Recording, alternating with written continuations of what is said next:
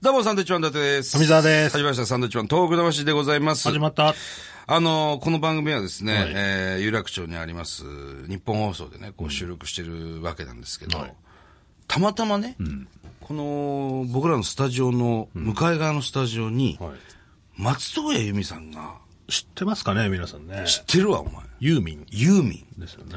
松任谷由実さんが、あのー、インターネットラジオをやってて、えーザ・ワールドワイドラジオショー、松任谷由実始めましたっていうね、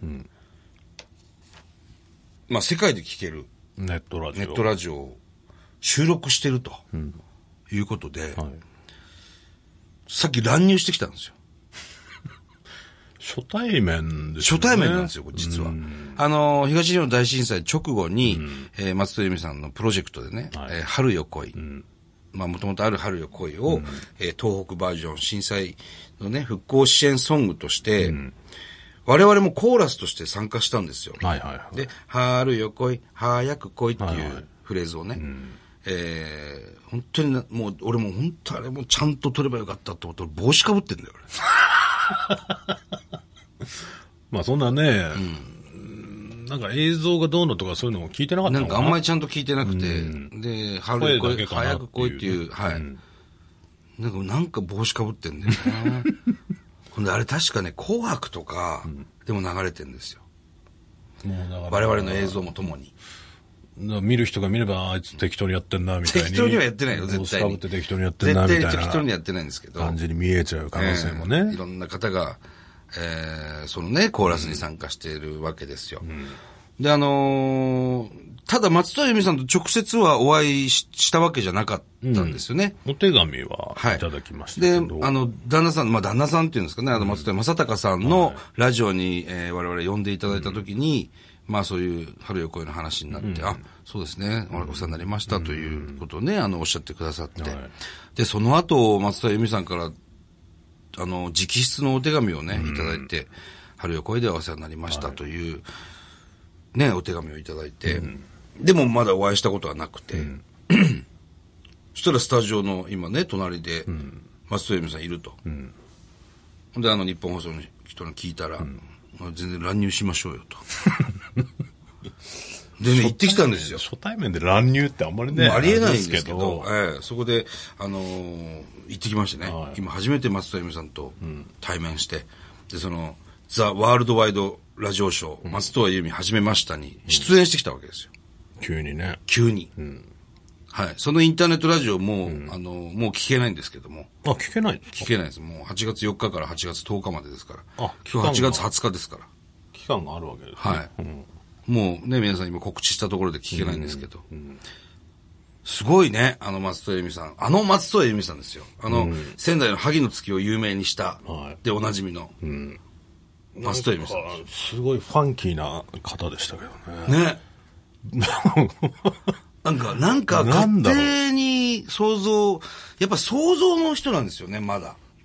ちょっとなんか実在するのかなぐらいのね、ぐらいの感覚がありましたから。そう。いや、いるんだっていうね、まず、肉眼で見えて。変なメガネかけてました変なメガネかけてま したメガネの。何あれ要するに、あの、メガネのこう鼻に当たる部分が、はから真っ二つに割れるわけですよ。要するにレンズが観音開きになるっていうんでしょうかね。うんマグネットでこええマうグネット真でん中が止まってるっていそうう止まっね。非常に変なメガネかけてました ね。それがずっと気になって、ええなかなか思うように会話ができなかったんですけど、まあうね。ん、ユーミンですよ。あの、ユーミン。いやー、なんだろうね。まだ実感が湧かないというか。いや、すごいことでしょ。なんで、松田由美さんすごいなと思ったのは、僕と富澤の名前知ってんですよ。あれはちょっとびっくりしたな。なんかでも、ラジオ出てくれるみたいな。企画によるって言ってましたね。面白い企画出せば出てくれるって。はい。で、仙台でやってる僕らのうん番組も、お前ぶち込んだな、お前。ぶち込んだでし ょ。仙台の番組も、いや、企画さえ良ければ、全然出るよ。で、すごいことだよ。ね。これから僕ら、あの、松田由美さんと共演する機会が増える と思います。いや、企画によるよ。企画によるけど。あいつらこんなのしがこんなのしか持ってこないのかな、ああ、門前払い、ね。がっかりされたくないじあゃないりですまか。すね。はい。なんだ、なん だったら、猛獣と戦うとかだったら出て くる。 出るか。 出るわけないでしょ。なんだったらいいんだろうね。でもそういう東北魂っていう我々のこの番組では、やっぱ東北のね、えー方に対する思いとか、そういう話もぜひ松任谷さんに聞いてみたいなっていう気持ちはあるし。まあね。うんまあそういうラジオですからね。その、変な企画を作り上げるラジオじゃありませんので、このラジオは。でもなんか、何、インドうん。インドでレポーターやらせようとしたり、そうですね。ラジオね、ネットラジオ。食レポとかね言ってましたけど、やるやるって言ってましたけど。言言ってましたね。いや、すごい気さくな方で、あんな大御所の方が、あの、普通にね、会話してくださったのが僕はもうすごく光栄で。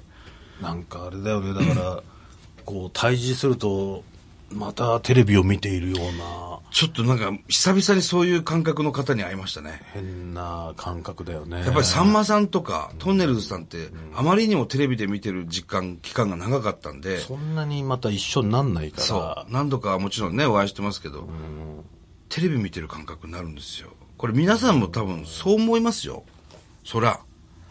まあね。だってぼーっとしちゃうんですよね。あの、この人俺に話しかけてるなって思うぐらいぼーっとしちゃうんですユよー。ミンが目の前で喋ってる、みたいなね。そう。テレビかなこれみたいなね、感い覚。やあのなんか、久々の、あのあ感の覚。感覚になって。ユーミンだよ。松任谷由実さんですよ。すごいね。俺 CD 何枚持ってると思ってんの何枚も。お前。4枚持ってます。まあまあ持ってますね。 まあ持ってるでしまあょ。まあ持ってます結ね。構。2枚組のやつとかも。なんだろう、だから考えて、ね、出てもらわないと何かしら企画を。ね。いや、すごいわ。松任谷さんですよ。松任谷っていう名字の人はもう、二人しかいませんからね。松任谷由実さんと正隆さんだけですよ。なんですか、全然聞いてなかったですけ いど。や、いいわ。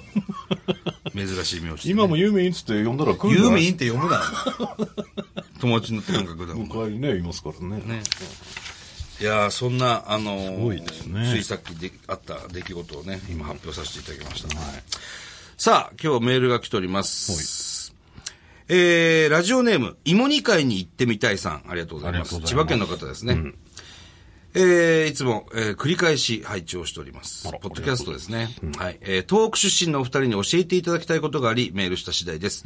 えー東北では、秋に芋煮会なるイベントが各地で開催されますが、はいおすすめの場所はどこですかえー小生は、えー千葉県在住ですが、一度は本場の芋煮会を体験してみたいと思いながら、十数年が経過してしまいました。立ってますね、随分今年こそは芋煮会に参加したく、秋になる前にぜひとも教えてくださいと。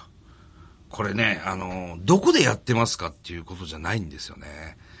あの、基本的には、えー川沿い、まあ宮城で言うと広瀬川の、えー川っぺりとか、砂利があるところに、何人かでこう、仲間内でもって行くわけですよ。うんなんか聞いてて違和感があるなっていうのは、参加したい。っていうことなんですよ。だなルールをルール知らねえんだよ。うんだからな、どういうふうに思ってるのかわかんないですけど。ただ一つ参加できるといえば、あの、山形の、日本一の、日本一大量に作る、芋煮会祭りみたいなのあるじゃん。芋煮。日本一の芋煮。あの、あの、シャベルカーかなんかで、あの、かき回すようなやつ。いや毎年やってますよ毎年やってますよね、日本一の芋煮会。まあ、あれは、あれには参加できるかもしれないですけど、並んでもらうのかな、あれの。なのかもしれない。どうやって食べるかわかんないけど。ただそもそも仲間内でね、時には、その、仲のいい何かしらのグループで行って、鍋を用意して、えー食材を用意して、あーだからバーベキューと考えてくれたら、そうだねシステム的には。ええうんあの、川っぺりにあるい石をね、こう積み重ねて、薪で、薪で持って、えー火を起こして、で、えー仲間内で持ってお、前なんでちょっと稲川淳二さんみたいな話し方えで持ってって思う。で、あのー薪で持って、火をつけて、で、一緒にいた仲間で持って、全然鍋を似かてけねえるな、鍋を囲んですね。お前俺しかわかんないからな、それやったって。そしたら、あのー奥の方からね、よよよよよよよよよよよよよよよ そんなんじゃねえよ、芋煮会。あ、そう。芋煮会そういうんじゃねえよす。みません、ちょっと調子に乗ってしまいました。バタバタバタバタバタバタバタそういうんじゃないですから。そう。で、あのー びっくりしました。今、鴨さん全然笑ってなかった。 お前笑ってないです。わかんないですもん、だって。そうですね。あのー仲間内で行って、やるもんなんです。基本的に。で、お酒飲みながら、えー芋煮会。ね、芋煮会っていうのは要するに里芋が入った豚汁みたいなものです。はい。で、仙台は、えー味噌味。で、山形の芋煮は醤油味。で、大体まあ鍋2つ作るんですよね。醤油味の、えー山形バージョン、醤油味の牛肉バージョン、そして宮城バージョンの味噌味の豚肉バージョンっていうのを作るんですね。えーで、好きなもん取って、で、最終的にカレールーを入れてカレーにして、えーまあ最後うどん入れたりとか、えーごちゃごちゃにして食べる。ご飯入れたりとかね。うん。それが芋煮会なんです。まあ9時、えー9時じゃない、9月、10月ぐらいですかね。大体まあその時期に河原池はやってんだよねやってますちよょこちょこ見。かけるえと思いえますで、よ。仙台なんかもそうですけども、コンビニでも薪を売ってますから芋、煮会用のね。芋煮会用の。だからまあまあ、まあ、仲間数人で行ってやるっていうのが正解ですけどね。そうだねなどうなんですかね、こう、勝手にね、来てね、参加させてもらえますかっていうのはあんまちょっり。とあんまり聞いたことはないよね。そういう会じゃないんでね。えななんまあいで、やまあなんでですかって言われるよね。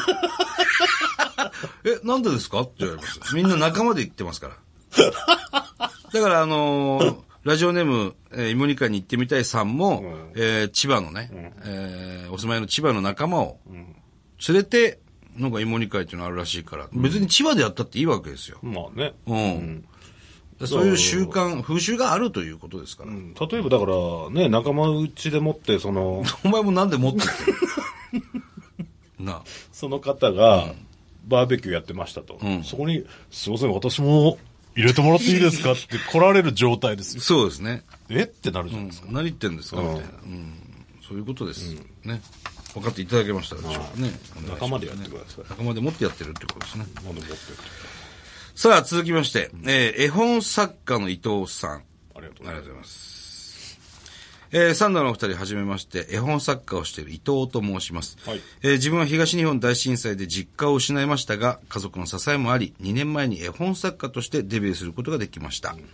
えー復興のサポートをされているサンダーのお二人に感謝の意味を込めて、事務所の方に、えーお二人へお手紙とお子さんへ絵本を送らせていただきましたい。ただきました。ありがとうございます。これ、いただきましたね。あの、掛け算のやつね。はいはいうん。伊藤さんありがとうございます、本当に。この方は違うラジオにもメールくれましたね。ああ、そう。えああ。いろんなところにそうですねメールくれてますね。僕らがいるところにねありがとうございますありがとうございます。はい。で、富澤ですね、ブログに絵本紹介したんですね。あはい載せましたねえーいただいてありがとうございます。あといそうですことかが書いてましたね。はいはい。いや、面白いですよね。だから、その、掛け算を、その、迷路、絵本の中に迷路があるんですけど、それで正解、掛け算の正解の方に進むとこう、道がちゃんとあるけど、間違ってる方に行くと、道がなくなっちゃうとか、そういう感じで遊びながら掛け算ができるという絵本でしたけども。今なんかそういう、なんか子供のドリルみたい、うんこドリルでしたっけありますね。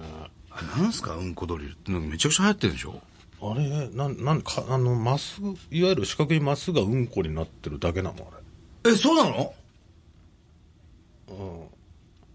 例題にうんこが。例題にうんこ、だから誰々君がうんこをしました。うんこ1個しました。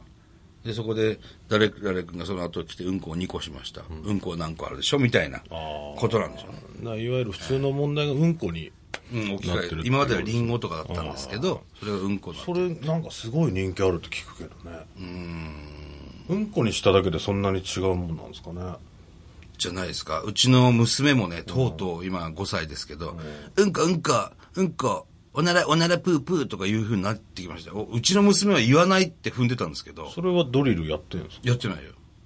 かあじゃあ単純に好きなんですね単純に好きというか、その、そういう変な感じで言うなよ。それはどっから入ってまあ幼稚園でしょうね幼稚園とかから入ってくるんですか、うんこうんこ、おしっこおしっことか。あじゃあそれはうんこドリルやらせるチャンスうなんんだ、こドリルやらせるチャンスではあります。チャンスは到来しておりますので、はい。まだでも5歳ですから。まあねでもそのやっぱり好きなものが勉強の中に入ってくるとより入りやすいというか、っそうですね。ていうのはあんのかもしれないですよねね、うん子供って面白いね。俺らの時そんななかったしな。かったですけどうんことか言ったら怒られたしね。うんこって何なんですかうんこって言わないのとか言われてね。うん。さあ、じゃあ、富澤メール行きましょうか。はい。えー、小杖さんですね、この方。ラジオネーム。ラジオネームというか、仙台市在住の小杖と申します。えー少し前になりますが、川上美音さんとのライブお疲れ様でした。おー、行きましたね。長久根ですね。えーはい。長くて。長くてか、長くて。はい、愛知県。えーお二人のブログでミネさんとのコラボライブのことを拝見し、思い立ってメールしました。はいというのも私は長久手にある愛知県立芸術大学というところで音楽を学び、ほう長久手文化の家もよく足を運んだ場所だったので、懐かしい気持ちになったからです。ええー専攻はサックスという楽器です。サックス。サックスね。ラッパみたいなやつでしょ。はい。ラッパなのか なわかんないけど、なんつったらいいかわかんない。吹くやつですはい吹くやつですね。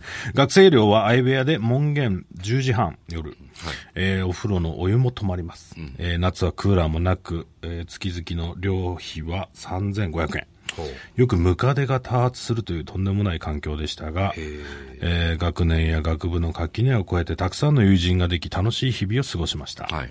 今は演奏活動や楽器の講師など音楽に携わる仕事をしていますが、お笑いも大好きなので、こういったコラボライブは本当に素敵な企画だと思います。ああ、嬉しいですね。えー震災が起きた当初は音楽をやることの意味って何だろうとずっともやもやしていたのですが、今ではやっぱり人生に音楽は必要だと思っています。はいお笑いもそうです、笑ったり泣いたりドキドキしたりほっとしたり、人生を豊かにしてくれますから。サンドさんのネタやお話からいつも元気をいただいています。ありがとうございます。私も誰かの栄養剤になれるように演奏活動を頑張ります。っていうことですなるね。ほどね。いや、きっと誰かの栄養座にはもうすでになっているはずですよ。うん。あの、そのままね、演奏を続けていってほしいですね。うん。まあ、このライブは、川上美音さんっていう、えーススペインに今住んでてね、はい途中、日本にも帰ってきてる。そうですね、世界的ピアニストですよ。えーそうですね。その方のピアノと、いや、それこそこのラジオ来てますからね、一回ね。そうですか。来てました。川上美音さんね。我々のネタをえ、来てないやるという。来てますよね。みねさん。違うラジオじゃないですか。何のラジオスクール内。あ、スクールナインか、あれ。伊達さそれん、伊ラジオ5本やってるから達さんってもう記憶めちゃくちゃになる俺じゃない記憶なくなってんだよね、本当に。俺今日さ、 血尿出たのよ。なんかわかんないけど。言ってましたね。なんだろうね。なんか体が異変を感じてんのかな。いやだからもうなんか何かしらのサインでしょそうですね。うんう、もう愛してるのサインかもしれませんね。いやそのブレーキランプ公開とかじゃないんでね、誰に愛されてるのかわかんないで すよ血尿が出るっていそうですね。まあだからそのね、はいえーそういうちょっと僕らもどうなるのかなと思ってた、異色のピアノとコラボそうですねライブでしたけど、はいまあまあ面白かったです、楽しかったですね、なんかね。うん。はい。はい面白いね。いろんな人となんかコラボっていうのもね、楽しいもんですよ、きっと。もうだからそのね20年もやってますけどもいろいろ自分らでもやってきてこれからなんかこういうの増えんのかなとかいう感じはありますけどね、なんかいろいろ調整もしていきたいなと思いますけどね。うん。松戸由美さんとコラボしたりね。ああ可能性はね全然あると思いますよ。ね言ったらやってくれそうですし、企画によるでしょうけどね。何でもね言ったらやってくれそうですしお前上から言う なよ。バカじゃないの、お前。そんなこと絶対にねえから。なめんなよって言われるよ、お前本当に。ノリ45年。のすごい言い方だったんでね何でも言ったらねやってくれそうやでめすなさい、つって。はい。さあ、ということでございます。えー、サンドウィッチマンの東北魂。この番組では、東日本大震災に対するあなたのメッセージを受け続けます。はい。はがきの方は、郵便番号100-8439、日本放送、トーク魂、あ、サンドイッチマンのトーク魂まで。大丈夫ですかはい。多分大丈夫です。